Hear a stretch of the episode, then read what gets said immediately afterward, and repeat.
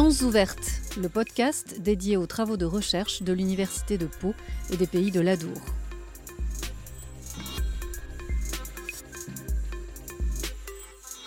En mars 2022, des chercheurs néerlandais annoncent avoir découvert des microplastiques dans le sang d'êtres humains, sans toutefois pouvoir pour l'instant démontrer si ces particules ne font que passer ou si elles restent dans le corps humain. Les microplastiques et nanoplastiques sont en effet partout dans notre environnement aujourd'hui. Révolution sociétale des années 50, le plastique représente plus de 350 millions de tonnes de produits par an, soit l'équivalent d'un camion poubelle déversé par seconde dans les océans.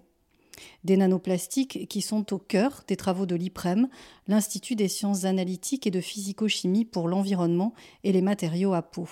Stéphanie Reynaud de l'IPREM, spécialiste des polymères et chercheuse au CNRS si on prend euh, un jouet que l'on aura euh, laissé tomber euh, ou laissé dans notre jardin, on voit bien que le jouet, après un hiver passé au froid ou un été au soleil, il commence à s'effriter. Et c'est exactement ce qui se passe dans l'environnement. Le plastique est laissé dans l'environnement, il va commencer à s'effriter. Et ces petits débris, on va les appeler des microplastiques ou des nanoplastiques. Donc les microplastiques sont des débris qui sont inférieurs à 5 mm et les nanoplastiques sont des débris qui sont inférieurs à 1 micromètre, qui est à peu près 100 fois inférieur à l'épaisseur d'un cheveu. Et c'est là que nous, on intervient parce que ces nanoplastiques, euh, on peut les ingérer sans s'en rendre compte. Et on peut aussi euh, supposer qu'ils pénètrent euh, les membranes cellulaires.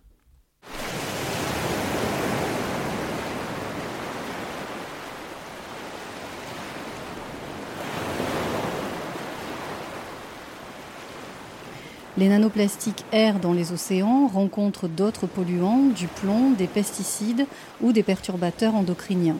Ces polluants se concentrent sur la surface de ces nanoplastiques. L'IPREM a ainsi aidé l'ONG environnementale Surfrider Foundation à chercher et échantillonner des microplastiques découverts dans les rivières. Antoine Bruges de Surfrider Foundation. Le sujet de la pollution plastique en rivière, c'est quelque chose qui est très nouveau. Donc on a très peu de données et on a très peu de protocoles harmonisés pour faire des échantillonnages et des analyses de microplastiques. Donc on a cherché à, harmoniser notre, nos méthodes d'échantillonnage avec l'UPPA, notamment savoir un petit peu combien de temps on devait euh, laisser nos, filets de prélèvement dans la rivière pour filtrer un certain volume d'eau, quel volume d'eau il fallait filtrer. Euh, on a également euh, travaillé sur les protocoles d'analyse aussi, quel type euh, de produits utiliser pour faire des, digestions. Euh, on a beaucoup de matières organiques qui sont piégées dans nos, filets, donc on a quelques particules de microplastique et beaucoup de matières organiques. Et pour les analyses, euh, ce qu'on réalise, c'est des digestions pour essayer de détruire une partie de la matière organique et ainsi isoler les microplastiques. C'est extrêmement important. on, a de la chance avec la pollution plastique parce que c'est une, pollution qui, pour disons, une, bonne partie est visible, les macro-déchets. Euh, le problème, c'est que ces macro-déchets, bah, ils viennent à se fragmenter, se transformer en microplastiques, puis les microplastiques en nanoplastiques. Euh, et en fait, ces microplastiques viennent se diffuser partout dans l'espace, dans les eaux, dans l'air, vraiment sur n'importe, dans n'importe quelle partie et compartiment de, de la Terre. et les nanoplastiques sont encore plus vicieux parce que c'est des particules qui sont tellement fines qu'elles peuvent venir, qu'elles peuvent venir aussi euh, bah, potentiellement s'accumuler dans les graisses de certaines espèces. Euh, donc c'est un, sujet qui est important parce que si on vient à contaminer la chaîne alimentaire, on contamine toutes les espèces sur Terre et on contamine aussi ce qui nous sert aujourd'hui de, de nourriture. L'ONG a pu, grâce à cette collaboration, diffuser un tutoriel vidéo sur YouTube qui explique comment réaliser un échantillonnage de microplastiques en rivière et comment l'analyser. Ça a contribué en fait à nous aider à, développer une méthode. On fait beaucoup de sciences participatives à Surfrider. Ça consiste hein, à s'appuyer sur les citoyens, les bénévoles pour les collecter de la donnée partout en France et même en Europe.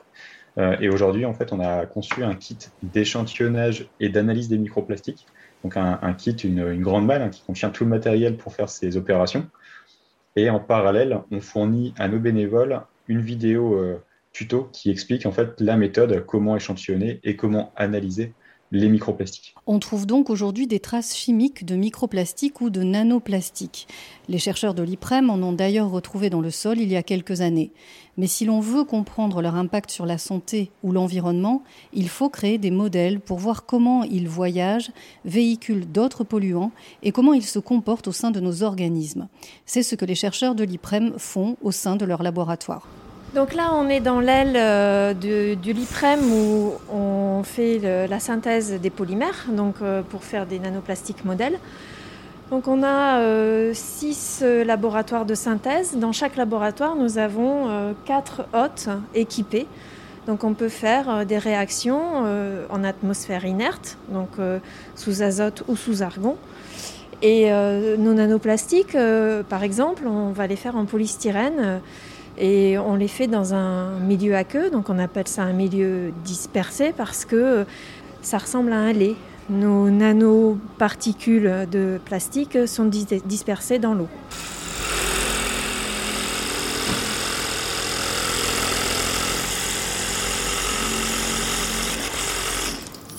Le bac ici, euh, c'est un bac à ultrasons.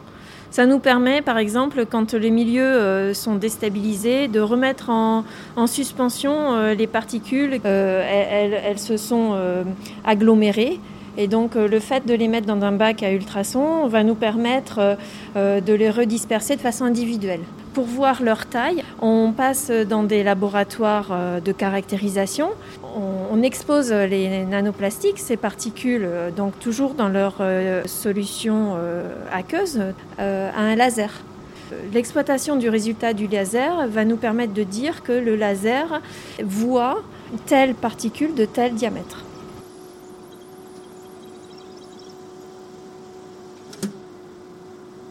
On va passer devant des faisceaux laser pour avoir euh, des réponses en termes de taille.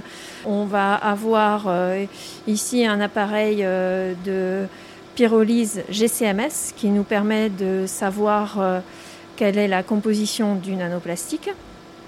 En gros, ça nous permet d'avoir les tailles, soit des billes, puisqu'elles sont entières et ce sont des solides, soit la taille des chaînes macromoléculaires, donc un peu comme un cheveu, qui constitue la bille. La bille, elle est constituée finalement euh, comme une pelote. Donc, euh, soit on, regarde la taille de la pelote, soit on regarde la taille des différents fils qui constituent cette pelote. Euh, voilà, donc là, on vient de voir cette machine donc, qui, comptabilise en fait euh, les nanoplastiques En fait, elle, elle, elle, les comptabilise, mais au-delà de ça, euh, si, elle, si on arrive à les comptabiliser, c'est qu'on a bien fait notre travail parce que c'est tout l'objet euh, du développement sur la machine. On a trouvé une méthode en s'appuyant sur nos modèles pour pouvoir les voir et les quantifier. Les conséquences des nanoplastiques sur la santé ne sont pas encore connues, mais les chercheurs ont pu démontrer que la surface développée par les nanoplastiques était plus grande que celle des microplastiques pour absorber les polluants. Une petite taille inférieure au micron qui permettrait donc une absorption plus facile pour les cellules, avec donc un risque potentiel pour les nanoplastiques de véhiculer davantage de polluants au sein de nos organismes. Il y a quatre ans, c'est vrai qu'on savait euh, où on voulait aller, c'est-à-dire euh, euh, essayer de mieux comprendre l'impact, l'origine des nanoplastiques, savoir les, détecter. Mais on n'avait pas grand-chose en main. Aujourd'hui, on a nos modèles. On appelle ça une librairie de modèles parce que on a fait varier leur composition chimique, leur taille, leur forme, enfin pour tous les projets que l'on voulait mener. Et c'est vrai qu'aujourd'hui, on, on, en est au stade où, grâce à des collaborations avec euh, des biologistes. Euh, on a un projet pour regarder ce qui se passe dans le tube digestif. On a comme projet de regarder ce qui se passe dans les euh, centrales d'épuration, comment se créent les nanoplastiques, mais aussi comment ils se dégradent sous l'action des UV et puis des conditions dans les eaux. Est-ce qu'on arrive à une dégradation d'un matériau plus petit, mais ensuite, qu'est-ce qui se passe? Ça devient très concret parce que euh, on travaille maintenant vraiment sur euh, l'impact et aussi euh, l'origine. Grâce à ces modèles, on, a passé un cap. Les travaux de l'IPREM sur les nanoplastiques sont aussi le résultat de la présence de multiples disciplines au sein de l'Institut. D'ailleurs, l'équipe de Stéphanie Reynaud permet à ses doctorants d'essaimer en Europe.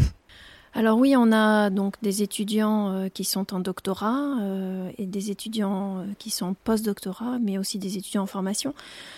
On a des étudiants qui sont maintenant docteurs, qui ont facilement trouvé euh, des postes euh, ensuite euh, à, l'étranger. Alors, ça a été aux Pays-Bas. On a aussi une étudiante qui a passé du temps en Suède et au Canada. On a des collaborations avec nos étudiants actuellement en thèse avec Monaco et en Espagne. On fait partie de, de ceux qui travaillent sur les nanoplastiques. On est assez peu nombreux. Euh, nos étudiants trouvent euh, des laboratoires euh, qui sont à, l'affût de ce genre de, de cursus et, de compétences, que ce soit dans le domaine analytique, dans le domaine de la chimie de synthèse pour ces modèles, appliqués à l'écotoxicologie par exemple. Donc oui, les, les étudiants ont finalement en main euh, une nouvelle compétence. Une compétence d'autant plus recherchée que le sujet de la pollution plastique concerne aujourd'hui toute la société. Les chercheurs travaillent ainsi à quantifier notre exposition aux nanoplastiques et microplastiques. Les résultats permettront d'évaluer si le risque existe, mais aussi quels peuvent être les dangers chimiques ou toxicologiques quand nous ingérons sans le savoir ce type de débris.